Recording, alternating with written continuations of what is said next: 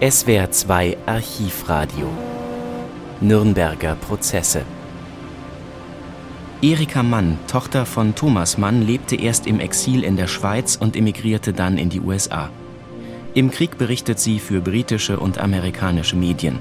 Im Interview mit einem deutschen Kollegen schildert sie ihre Eindrücke von den Angeklagten im Gefängnis und aus dem Gerichtssaal.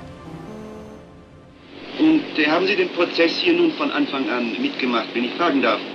Ja, das habe ich getan. Ich habe vergessen zu sagen, dass ich natürlich auch bei der Invasion von Frankreich zugegen war und als wir zum ersten Mal in Deutschland einzogen in der Aachen-Gegend. Und nun war ich hier in Nürnberg 14 äh, Tage bevor der Prozess anfing, um bereits an den äh, Vorbereitungen beobachtend teilzunehmen. Haben Sie die Angeklagten je gesehen, äh, bevor die erste Sitzung des Prozesses stattfand? Ja und nein. Ich habe sie natürlich in Deutschland nie gesehen oder nur ganz von weitem, ehe sie zur Macht kamen. Und wollte sie auch niemals sehen, bis zu dem Augenblick, wo sie da saßen, wo sie meiner Ansicht nach schon immer hingehörten, nämlich hinter Schloss und Riegel. Das war zum ersten Mal in Mondorf in Luxemburg, wo sie alle zusammengebracht waren, die 21 hier und noch viele andere, es waren 52 äh, Kriegsverbrecher, deutsche Kriegsverbrecher. Und da habe ich sie zum ersten Mal zusammen gesehen. Ich muss sagen, es war einer der geisterhaftesten und absurdesten und auf eine grauenhafte Art komischsten Anblicke, die ich je äh, gehabt habe. Ich habe sie gesehen dort zusammen in dem Lese- und, äh, und Wohnraum dieses äh, Hotels, wo sie einquartiert waren.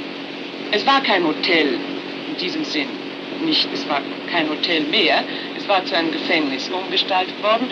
Aber immerhin hatte es noch viele der äußeren äh, Anzeichen eines Hotels. Und der Leseraum war in der Tat ganz, ganz gemütlich.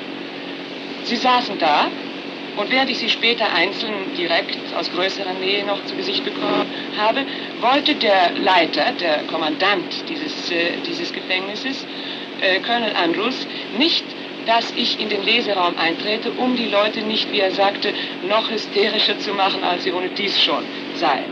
Ich beobachtete sie also, ohne von ihnen gesehen zu werden, äh, durch die halboffene Tür und äh, sie wussten nicht, dass sie beobachtet seien.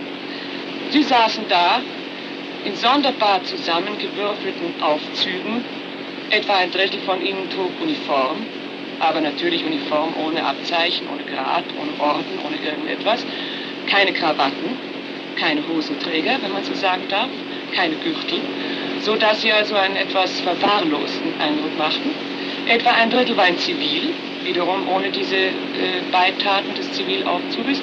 Und etwa ein Drittel war in in äh, Kriegsgefangenenanzügen, die sie freiwillig angelegt hatten mit dem großen Buchstaben PW, Prisoner of War, am Rücken gemalt. Und zwar psychologisch erklärt sich das wahrscheinlich aus, dem folgenden, aus der folgenden Erwägung.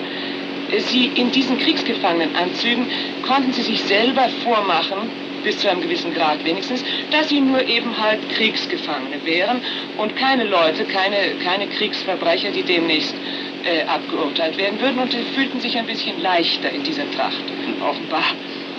Da saßen sie und zwar schrieben sie fieberhaft, die meisten von ihnen. Sie schrieben an ihren Verteidigungsschriften und an äh, äh, Eingaben, die sie machen wollten. Sie schrieben sinnlose Briefe an General Eisenhower und Präsident Truman und arbeiteten äh, wie die Irren an tausend Dingen, die ganz sinnlos waren, aus schierer Nervosität. Sie waren alle außerordentlich nervös. Sehr interessant.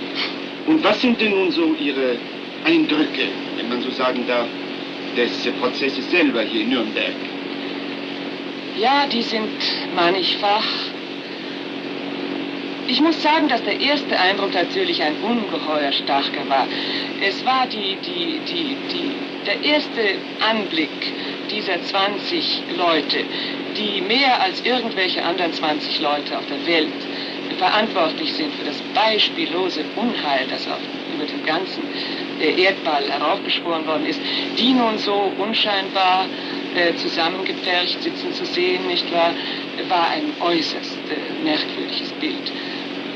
Etwas späterhin kann man sagen, dass manche von uns, manche von den Zuschauern, Zuhörern und vielleicht auch manche von denen, die nur unsere Berichte oder andere oder Radioberichte oder etwas hören, äh, dass denen vielleicht zumute gewesen sein könnte, als ob der Prozess nicht aufregend, nicht dramatisch, nicht, äh, nicht sensationell genug aufgezogen sei.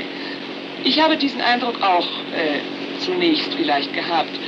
Aber ich muss heute sagen, dass nach äh, längerem Zuschauen und Nachdenken ich zu der Überzeugung gekommen bin, dass die Prozessführung, so wie sie ist, die richtig ist. Und zwar aus folgendem Grund. Der Prozess ist kein Sensationsprozess, sensationell, wie sein Gegenstand zweifellos ist. Er soll keiner sein. Er ist weniger zur Aufregung und äh, Unterhaltung der Gegenwart als zur Belehrung für die Zukunft, für die Geschichte gedacht.